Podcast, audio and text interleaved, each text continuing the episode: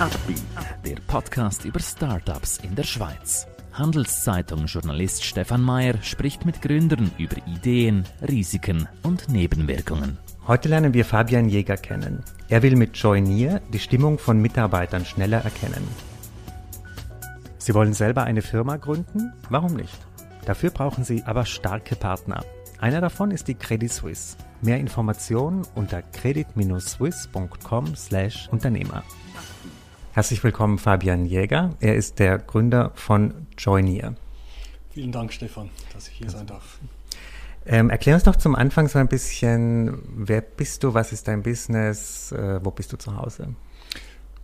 Ja, mein Name ist Fabian Jäger. Ich habe einen Kommunikations-Background, habe Kommunikation studiert, beruflich immer schon lange im Sales gearbeitet, im Außendienst.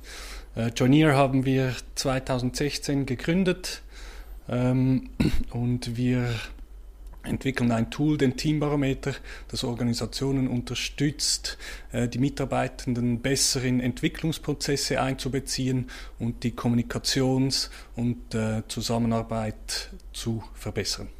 Ich kenne so Mitarbeiterumfragen ja auch und oft dauert es recht lange, bis man da ein Ergebnis bekommt. Es gibt oft ganz, ganz viele Fragen. Was ist denn bei eurem Angebot anders?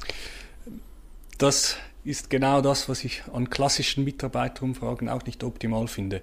Äh, unser Ansatz äh, optimiert diese Vorgehensweisen. Wir stellen wenige Fragen, aber sehr fokussiert. Zuerst überlegen wir uns, in welcher Situation befindet sich die Unternehmung, die Organisation und die Fragen werden genau auf diese Themen gestellt, sodass in der Nachbearbeitung auch der Aktualitätsbezug da ist. Äh, was wir machen, ist, wir äh, werten automatisch aus in, in Echtzeit sozusagen und die Resultate gehen direkt ins Team. Also es wird nichts zentral ausgewertet und dann irgendwelche Statistiken, Reports top-down kommuniziert, sondern die Resultate gehen ins Team und bei uns wird im Team besprochen, was aus der kurzen Umfrage rausgekommen ist. Und im Teambarometer Besprechungsmodus werden im Team direkt Lösungen entwickelt.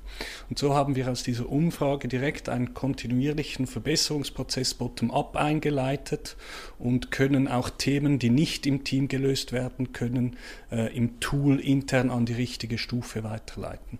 Also von, von unten und nicht äh, das von oben ähm, Maßnahmen und Aktionen verordnet werden, die die Teams machen müssen, sondern Hilfe zur Selbsthilfe nennen wir das. Vielleicht kannst du das an einem konkreten Beispiel ein bisschen erklären. Eine typische Frage, die ihr so in die Runde werft, sage ich jetzt mal, und wie mhm. dann auch Lösungen erarbeitet werden. Sehr gerne. Ähm, ein klassischer Case ist die, von uns ist die Begleitung eines äh, Transformationsprozesses.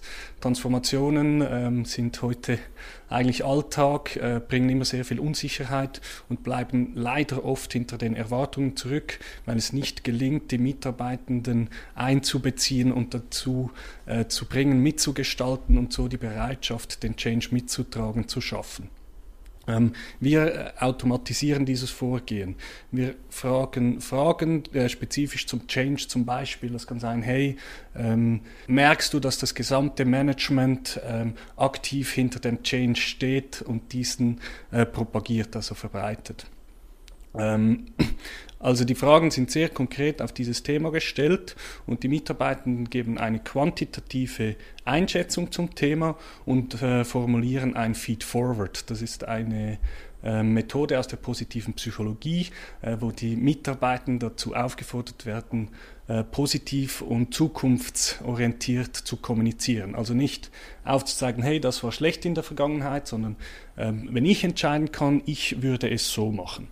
Und das ist eine sehr gute Ausgangslage für eine Teamdiskussion und mit dem kann man arbeiten und auf dem kann man aufbauen und im Team Lösungen entwickeln.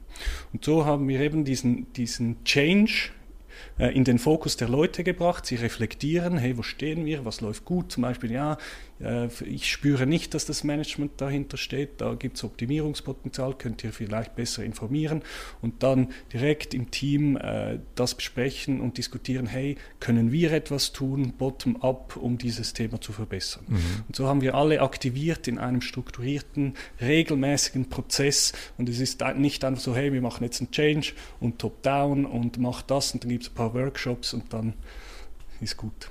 Ist das so, dass das Feedback meistens negativ ist äh, von Mitarbeitern oder dass das grundsätzlich so das Image hat, äh, ein bisschen negativen Beigeschmack immer hat? Ja, also unsere Philosophie oder Feedback ist rückwärts gerichtet und was in der Vergangenheit passiert ist, können wir leider nicht mehr ändern. Und oft befinden wir uns dann sehr schnell in einer Abwehrhaltung. Darum äh, sensibilisieren und bringen wir diese Feed-Forward-Methodik äh, in die Zusammenarbeit, wo es einfach darum geht, äh, nicht aufzuzeigen, was schlecht gelaufen ist, sondern sich selber zu überlegen, ja, wie würde ich es denn lösen? Und das ist auch ein Veränderungsprozess, braucht viel Übung, weil wir sind alles Menschen, wir äh, äh es ist halt einfach einfacher, kurz aufzuzeigen, was schlecht war, als sich selber eine Lösung zu überlegen. Und, äh, aber wenn man sich an dieser Feed-Forward-Methodik orientiert und diese konsequent anwendet, dann, dann wird man immer besser darin und, und nimmt viel Konflikt, Konfliktpotenzial aus der Kommunikation raus, kann auch in der Offline-Kommunikation, wenn jemand kommt und Frust ablädt, kann man sagen, hey, äh, danke für den Input, hat mir jetzt nicht unbedingt viel geholfen, komm doch in fünf Minuten nochmal und sag mir, wie, du, wie es du machen würdest. Mhm. Und so äh, haben wir einfach eine Methodik, an der wir uns orientieren können für die Kommunikation. Eure Umfragen sind ja meistens etwas kürzer als die äh, üblichen Mitarbeiterumfragen, aber ihr braucht ja wahrscheinlich viel mehr Vorarbeit, oder? Weil ihr müsst ja genau wissen, was läuft jetzt in der Firma, was sind die Themen, äh, die die Leute beschäftigen, Projekte, die laufen. Ja, wir haben schon mehr Vorarbeit, aber eben wir stellen auch weniger Fragen, oder? Ähm, und grundsätzlich Veränderungsprozesse sind schon oft von der Struktur her ähnlich oder die Unsicherheiten. Ähm, eben steht zum Beispiel das Management dahinter, ist eine klassische Frage, was immer ein Thema ist. Dann ist der Informationsfluss gut, weißt du, was passiert oder ja, hast du das Gefühl, dass du davon profitieren kannst oder wir. Also äh, die Fragestruktur ähm, kann schon zu gewissen Teilen übernommen werden und dann bringt man noch den Aktualitätsbezug rein. Aber für uns ist die Vorarbeit schon wichtig, ähm, weil wir so einfach viel äh, bessere ähm, äh, Resultate bekommen, Antworten, Inputs äh, der Mitarbeitenden. Als ihr die ersten Firmen gewonnen habt für so schnell Blitzumfragen, das nenne ich es jetzt mal, wie war denn deren Reaktion? Gab es Vorbehalte gegenüber dieser Methode oder? Ja, es gibt Vorbehalte, ähm, weil wenn man den Teambarometer anwendet, äh, mit dem Teambarometer bringen wir auch eine gewisse Veränderung, weil die Teams werden dazu aufgefordert, Lösungen zu entwickeln, oder? Und eben wie du gesagt hast, man kennt es klassisch, man teilt sich mit, gibt eine Einschätzung, irgendeinen quantitativen Wert und nachher lehnt man sich zurück und wartet, bis man mit äh, Workshops oder irgendwelchen Lösungen ähm, beschallt wird. Und wir kehren das um und sagen, hey, nein, ähm, es geht nicht nur darum zu kommunizieren, äh, was schlecht läuft, sondern werdet selber aktiv, nehmt eure Kompetenzen und Ressourcen wahr, setzt euch mit diesen Themen auseinander, diskutiert sie und entwickelt Lösungen. Und ähm, zum Beispiel die Teamleiter, Teamleiterinnen, die werden davon gefordert, oder? Weil sie müssen äh, diese Kommunikation aufrechterhalten, mit ihren Leuten diese Erwartungshaltung befriedigen, dass, dass die Leute merken, hey, ihr werdet ernst genommen und wir, wir machen etwas darauf. Und das bringt viele Teamleiter, Teamleiterinnen aus der Komfortzone und ähm, da spüren wir schon Widerstände. Mhm. Aber das Schöne ist mit der Zeit, oder es ist eigentlich ein einfacher Prozess und der Teambarometer ist auch, ähm, wir entwickeln Simple and Beautiful ist unser Motto, dass es wirklich einfach, knackig, lösungsorientiert ist und, und schnell weitergeht. Und wenn man diesen Prozess verinnerlicht hat, dann kommt man schnell, schnell vorwärts. Aber am Anfang spüren wir halt Widerstand. Führ uns doch mal ein bisschen ein in diesen Markt der Mitarbeiterumfragen. Das kennen wahrscheinlich die wenigsten, wie viele Anbieter es da gibt. Gibt es überhaupt so viele? Ist das ein umkämpfter Markt? Wie schaut es da aus? Ja, der Markt ist ziemlich hart. es gibt sehr viel Konkurrenz. Oder ähm, wir unterscheiden vor allem äh, vom klassischen Ansatz, das ist das, was du angesprochen hast am Anfang. Da stellt man 60, 70 mehr Fragen zu allen möglichen Themen und da macht man so ein Stimmungsbild, eine Ist-Aufnahme. Hey, wo stehen wir? Äh, wo haben wir Verbesserungen? Wertet das top-down oder extern aus? Und bringt dann Maßnahmen äh, eben auch von extern oder top-down in die Linie. Ähm, etc. Das ist der klassische Ansatz. Da ist von uns aus das Problem, dass es in der Nachbearbeitung es sind meistens zu viele Themen und am Schluss stehen die meisten Mitarbeiter da und denken, ja, was hat sich jetzt wirklich verändert? Das ist so äh, das eine. Das andere sind die Pool-Survey-Tools, von denen gibt es auch sehr viele. Ähm, vor allem auch international große, äh, Beacon, Office Vibe, äh, Liebsam. Ähm, die sind alle als Messsystem aufgebaut, oder?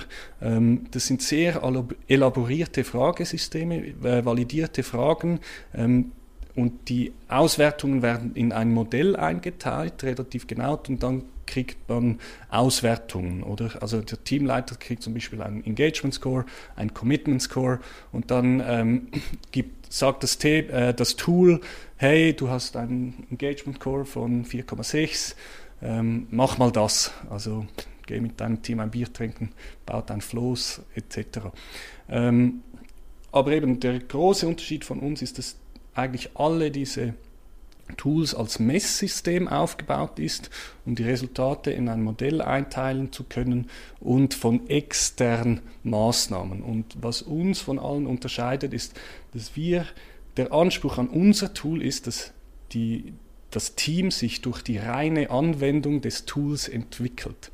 Also durch das Besprechen und das Diskutieren der Themen im Teambarometer Besprechungsmodus wird man besser in der Zusammenarbeit, lernt äh, mit dem Feed-Forward-Ansatz äh, positiv und lösungsorientiert zu kommunizieren und wird so besser. Also ähm, Verbesserung findet nicht statt, wenn der Teamleiter sich entscheidet, komm, wir machen das, sondern durch die Anwendung. Also ihr seid ja irgendwo auch ein Kommunikationstool für Teams irgendwo, also dem, dass sie sich gemeinsam weiterentwickeln.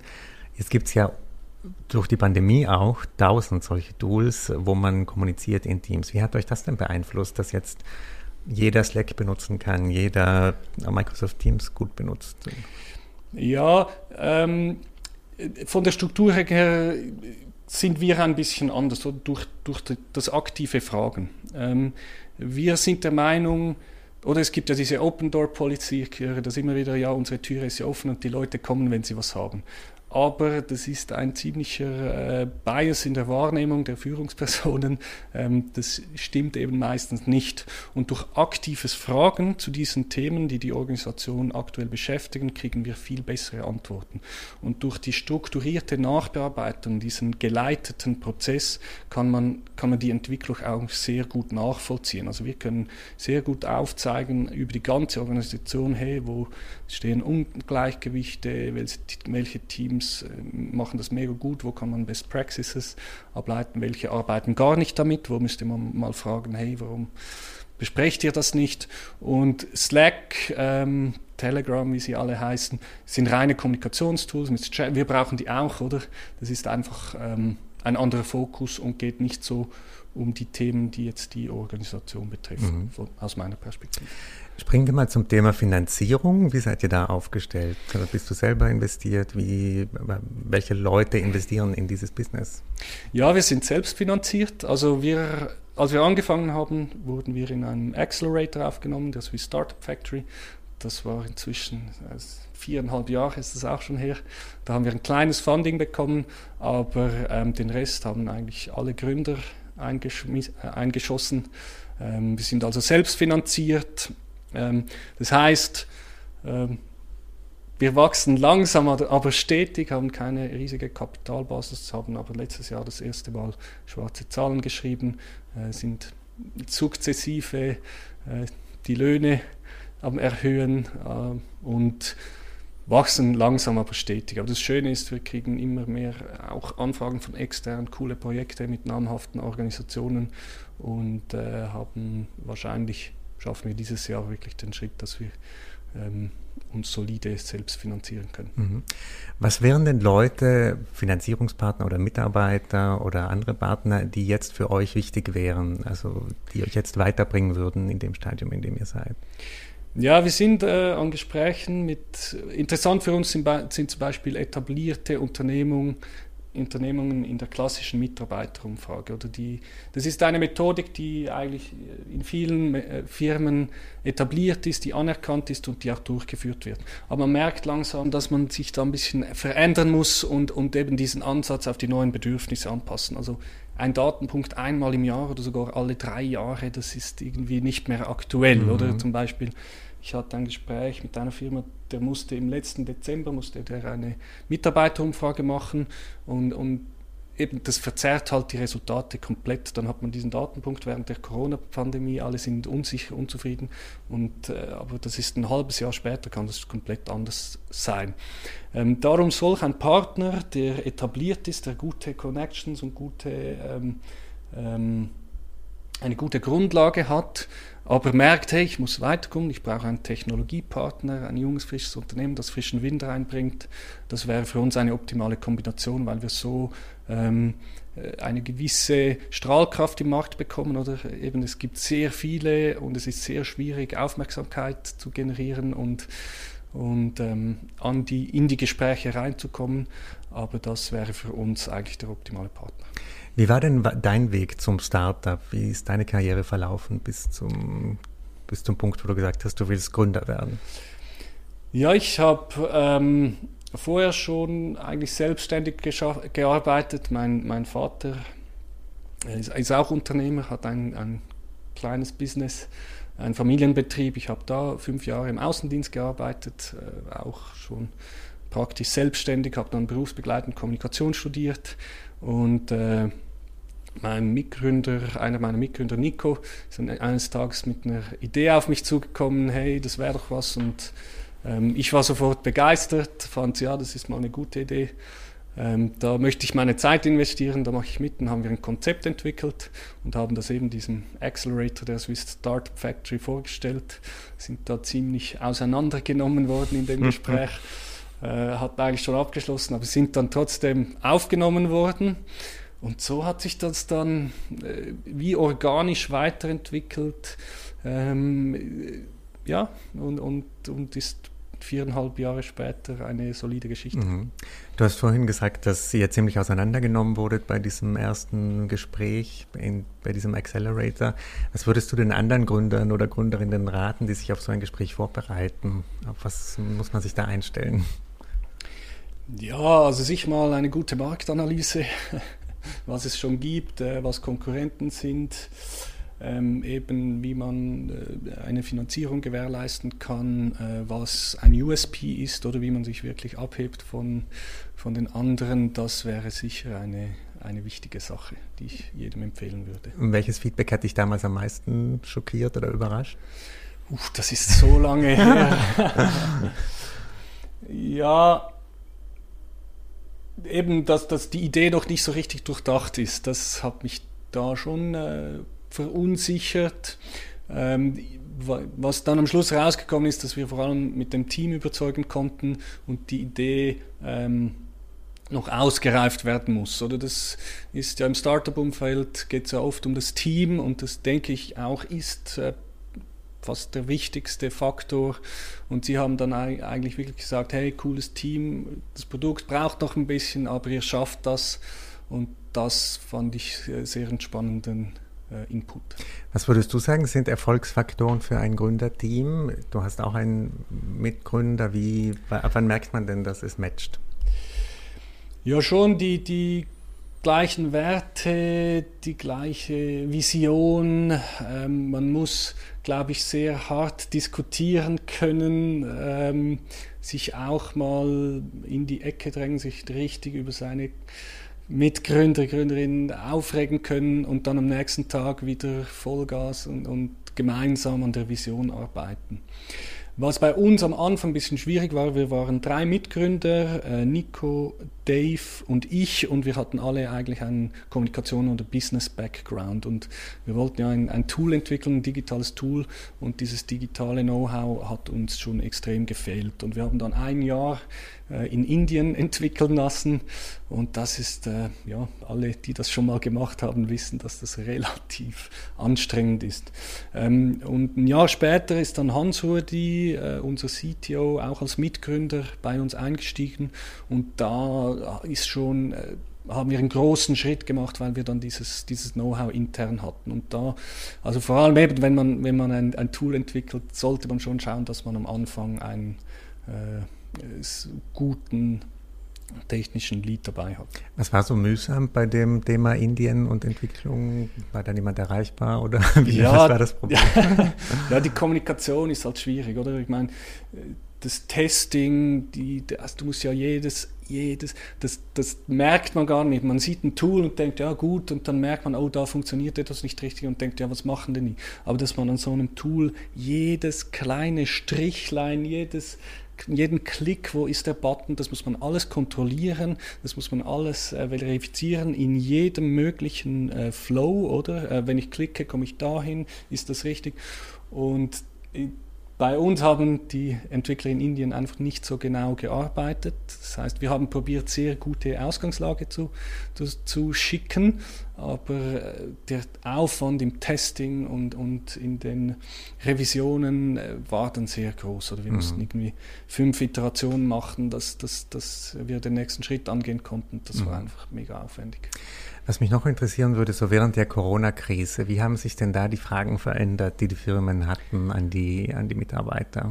Ist das mehr krisengeprägt geworden oder was, war, was ist da passiert? Ja, zum Beispiel, äh, wir haben einen, einen coolen Case mit einer Schweizer Bank und da war ganz klar, hey, Corona, dieses Thema überschattet alles, oder? Eigentlich war das Ziel, die Kultur zu stärken, die Fragen auf die Unternehmenskultur zu formulieren, hey, wo stehen wir, wie können wir uns entwickeln, stimmen die Werte, die wir für uns definiert haben, aber man hat dann gesagt, hey, halt, ähm, eben Homeoffice, auch Homeoffice Blues oder so, die, die äh, die äh, Überforderung, äh, die Kommunikation, die schwierig ist. Wir stellen die Fragen wirklich auf diese Themen. Hey, habt ihr alles? Fühlt ihr euch sicher? Ähm, findet die Kommunikation statt? Äh, und haben dann wirklich auch Homeoffice, ein spezifisches Homeoffice-Frageset entwickelt, um die Leute zu unterstützen, diese Themen abzuholen regelmäßig und in die Diskussion zu bringen.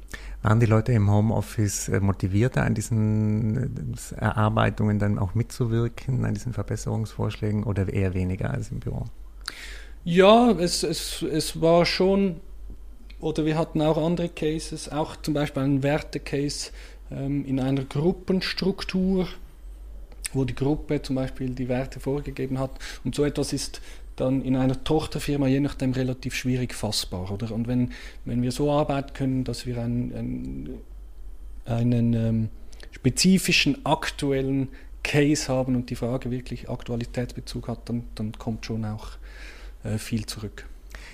Äh, zum Abschluss gib uns doch ein bisschen eine Prognose, wie du glaubst, dass sich dieses Mitarbeiterfeedback-System grundsätzlich verändern wird. Ähm, was sind da für Innovationen denkbar? Ja, es, es geht natürlich immer mehr auch in die, ähm, äh, in die AI, in, ins Machine Learning. Wir sind auch dran, ähm, äh, eine Sentimentanalyse zu machen. Ähm, unsere, unsere Vision ist es, dass wir auch aussagen können, hey, ähm, deine Aussage ist zu 70 Prozent Feedforward, probiere es noch ein bisschen lösungsorientierter zu formulieren. Wie also semantische Analyse. Auch. Semantische mhm. Analyse, genau. Auch ähm, halt über große Organisationen, oder wir sind jetzt an einem internationalen Case in 13 Ländern. Ähm, wie, wie bringen wir die, die Sprachen zusammen automatisch und können wirklich einen, einen spannenden, äh, eine spannende Aussage treffen über alles. Hey, wo stehen wir? Wo stehen die Teams? Wie entwickeln sie sich? Ähm, wo kann man sie noch unterstützen in diesem Teambarometer-Prozess? Ähm, das ist sicher sehr spannend. Ähm, ja, und dann halt wirklich auch ähm, noch mehr Führungskräfteentwicklung da reinbauen und, und die Leute aktivieren oder einfach das eine konsequente äh, Auseinandersetzung bottom-up stattfindet. Eben nicht, ähm, äh, ich, lass, ich gebe meine Inputs ab und lasse mich beschallen, sondern hey, ähm, zusammen erarbeiten wir Lösungen und helfen bottom-up mit ähm, besser zu werden. Mhm. Fabian, herzlichen Dank für deinen Besuch heute bei uns und ich wünsche dir noch ganz viel Erfolg. Danke vielmals, Stefan. Ein Podcast der Handelszeitung.